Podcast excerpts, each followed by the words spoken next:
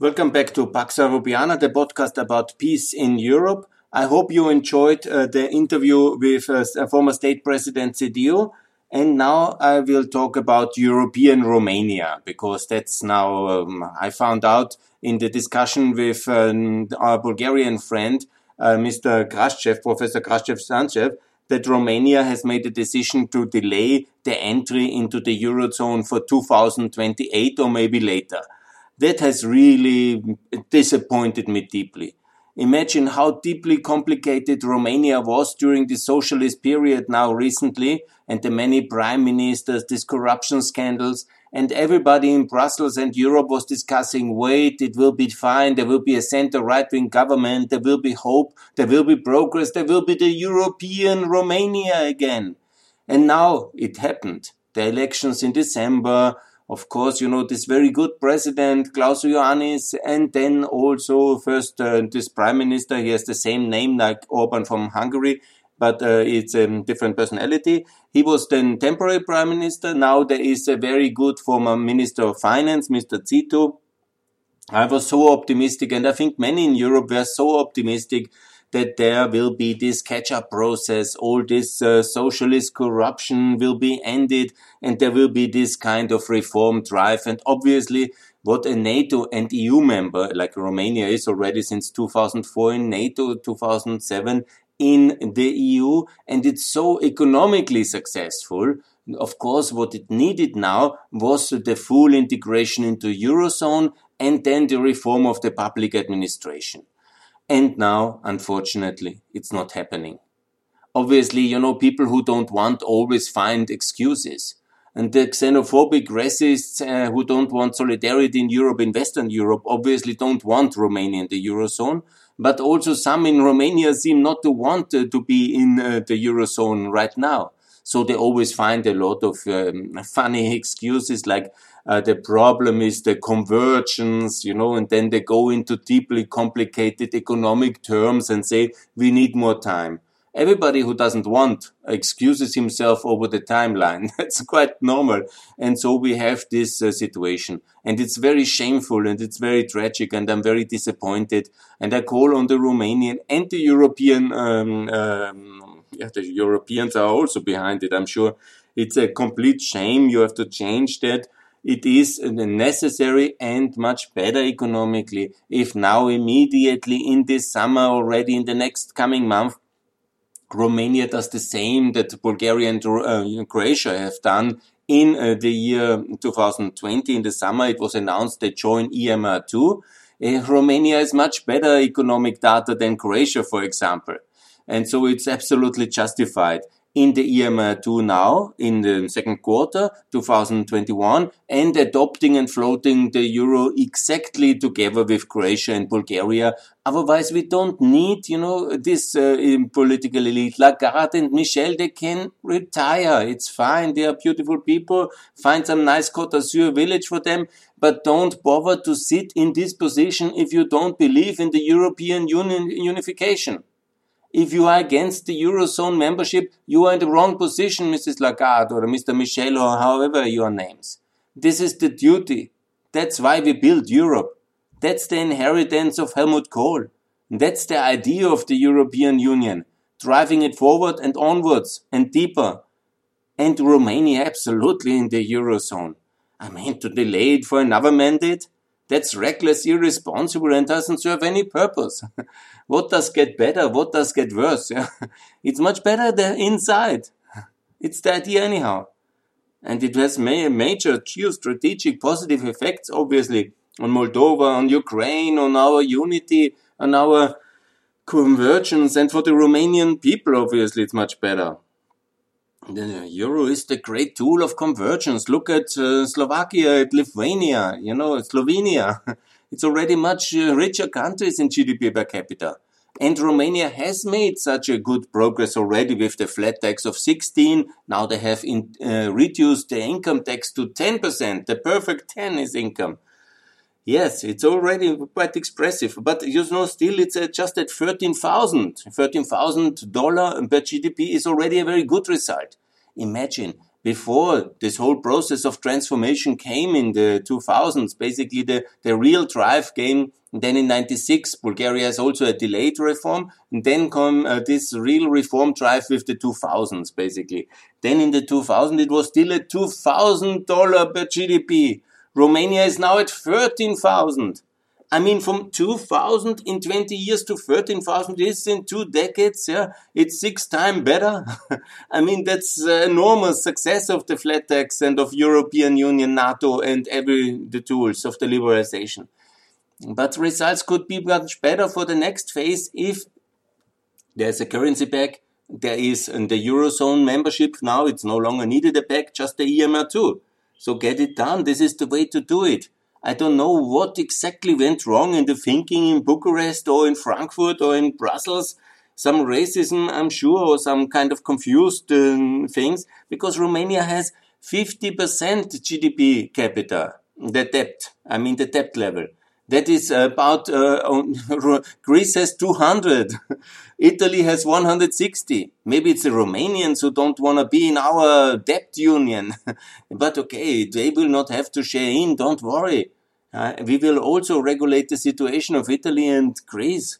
Is it now so far? Has the EU came so far that the poorer Eastern European tigers don't want to join us because we are so desperate? Then say it loud, Mrs. Lagarde. Sure, they say, tweet. Instead of climate change, you can say, oh, it's okay. I understand, a full understanding if uh, the emerging tigers of Eastern Europe don't want to join our debt union because it's going down. Is that the truth? I don't think so, but I don't hope so because united we are obviously much more prosperous and successful and Romania in the Eurozone is such a logical thing. I call for reason Bucharest reconsider don't have you not any kind of feeling of honor that Bulgaria will be in 2024 paying with the euro and Romania is another mm, four years or maybe more? Is there no kind of competitive feeling with Bulgaria? That's the country you should build many bridges with and you have not done it because you don't like it so much. And now they overtake you. Bulgaria, by the way, has a 10% flat tax. Fine, perfect, yeah not 16 corporation tax, which is much too high, obviously. And I was just now in the preparation for this podcast, I read that I was really very happy about that Moldova has now 12% flat tax. Obviously, it's not the perfect 10, but 12% is quite good. And they have this competitive uh, corporate tax level, which Romania unfortunately misses with 16%. And so I call for Romania to do that. Join the Eurozone together with Bulgaria and uh, adopt the 10% flat tax. Uh, that is anyhow already flat income, 10% and uh, the corporation tax to be down. That is very good.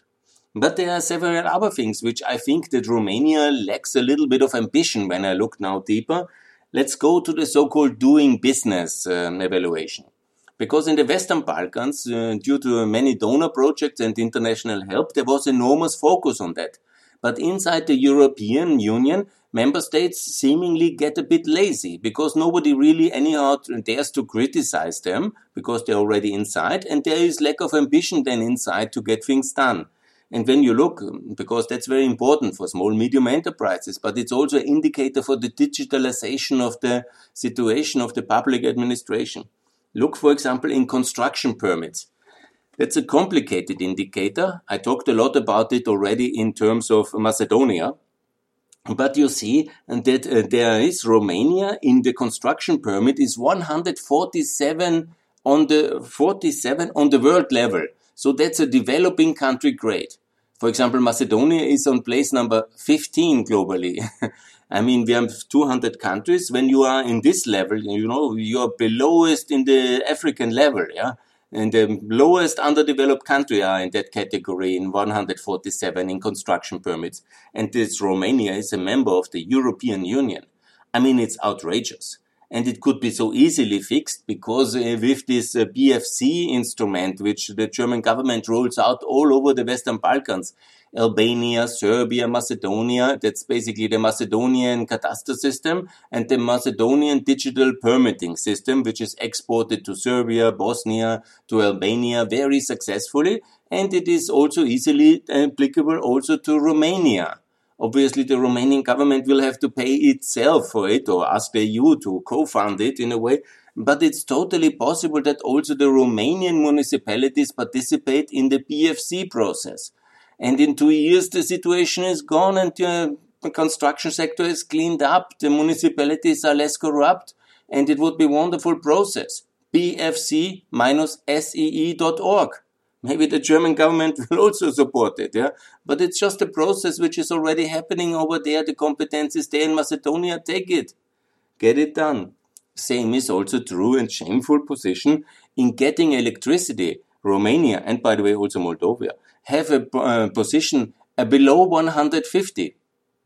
I mean, you have to give, the, this is really quite an astonishing number that a European Union member has a ranking of 150 in getting electricity for its um, companies, business and consumers.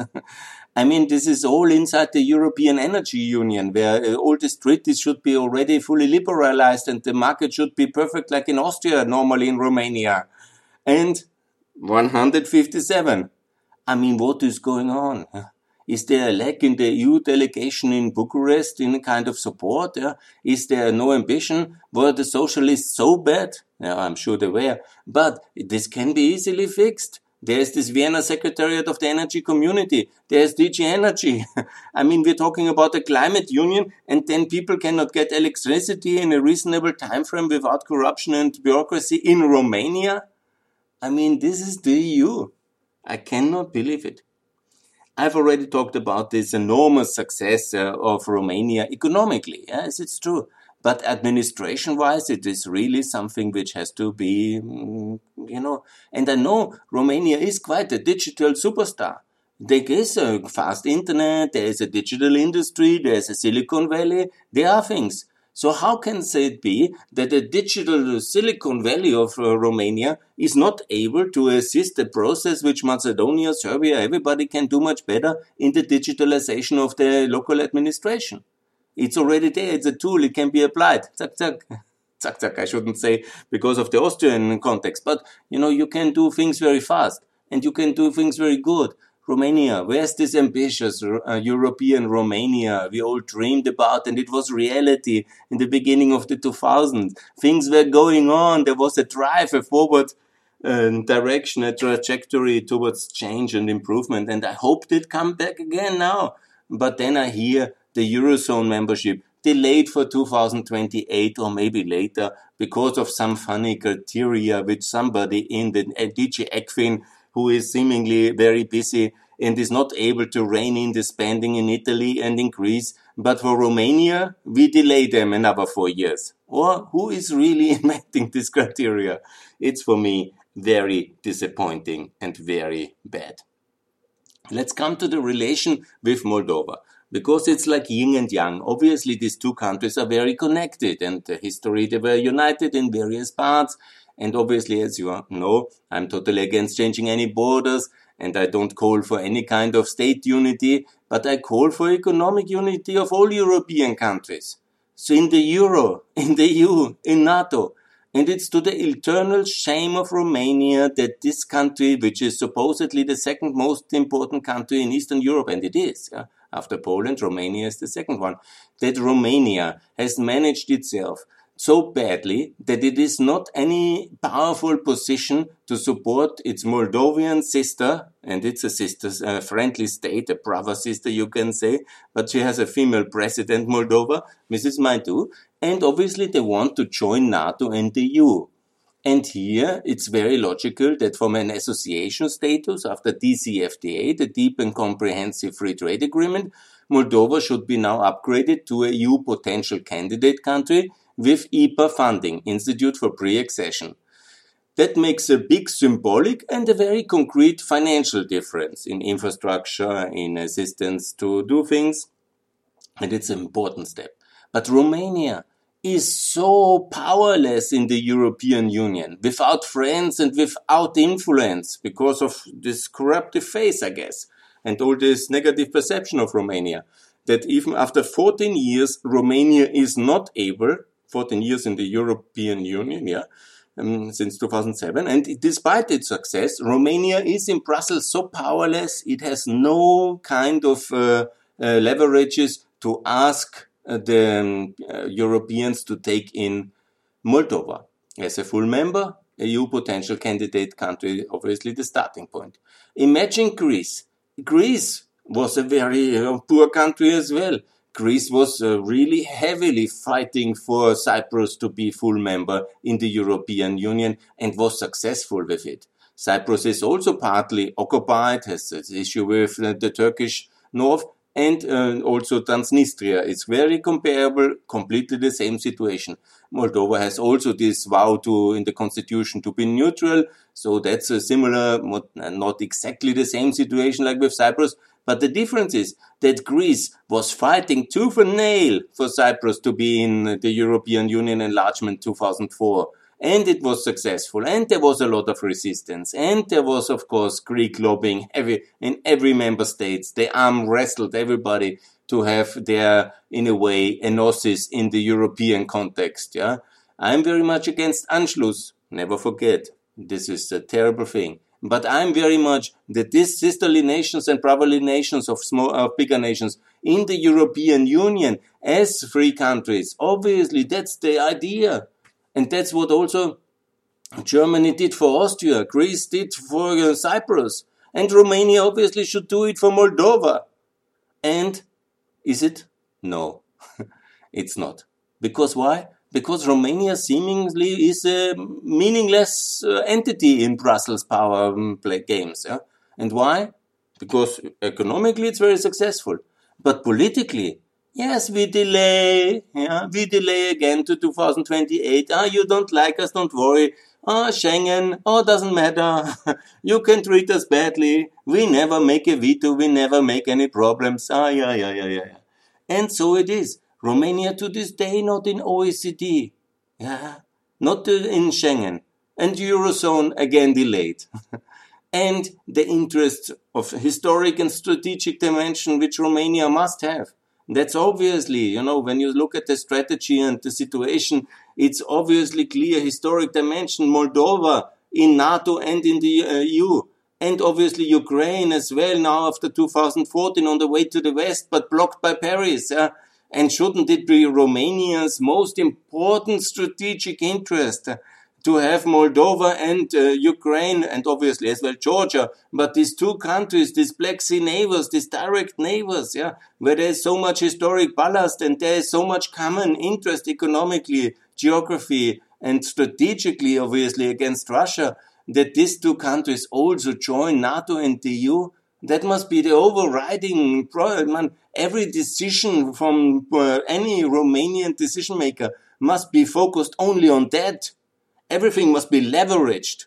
If you don't know what to do, go to Athens and ask them how they got Cyprus in the European Union. When even I, I remember, I thought, you know, on Cyprus, it's maybe too complicated for now. Let's postpone it like you now in Bu uh, Bucharest say, let's postpone it with uh, the uh, Eurozone accession.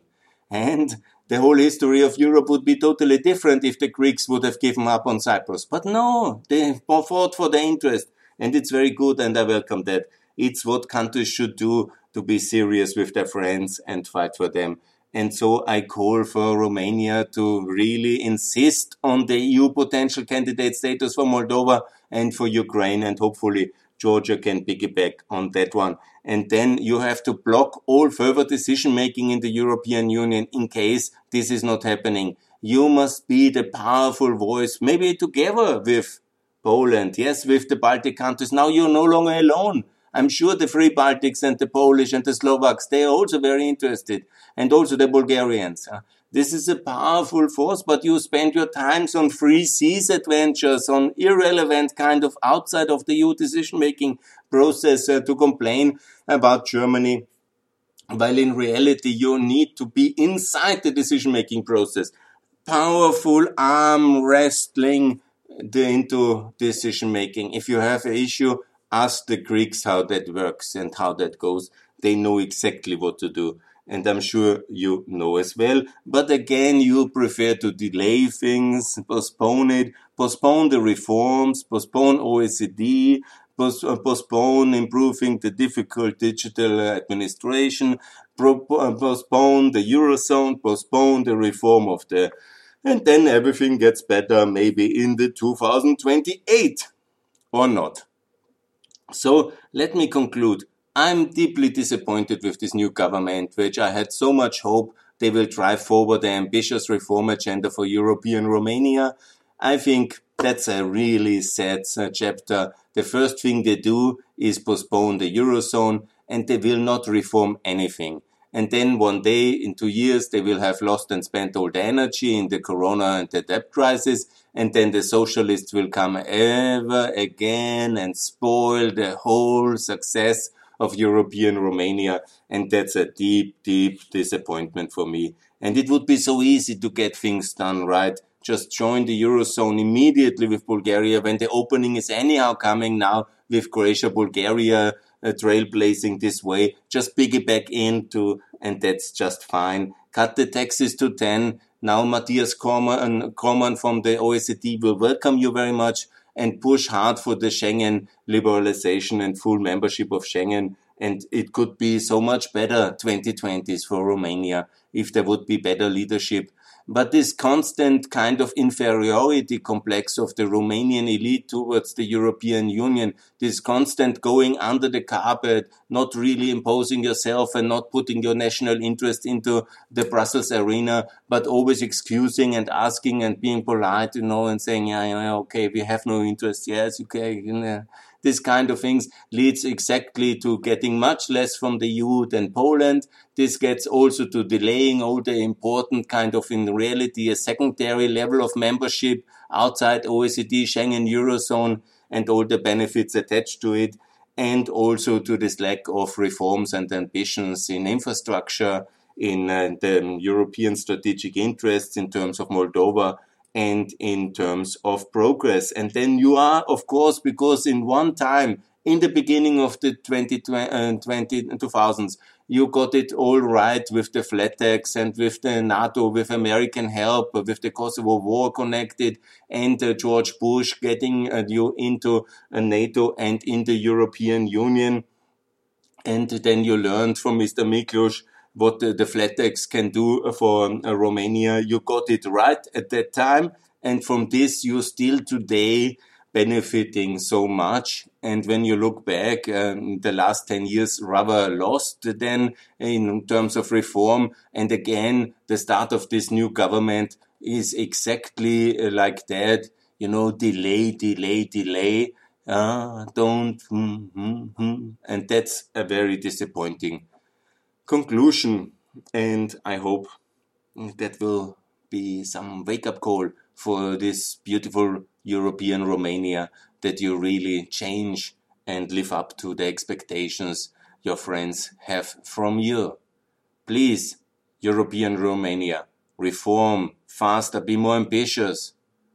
It's not only the Romanians, it's all Europe which needs you in the Eurozone and it needs you fast in the Eurozone. It's all Europe who depends on the success of a country like Romania, and it's your neighbors who are looking to you to get rich and successful and secure together. But for this, you need to work a bit harder and to be a bit more ambitious and to be more self confident to impose your competitive vision of a Europe free and whole, but also prosperous and secure on everybody else. Thanks for listening.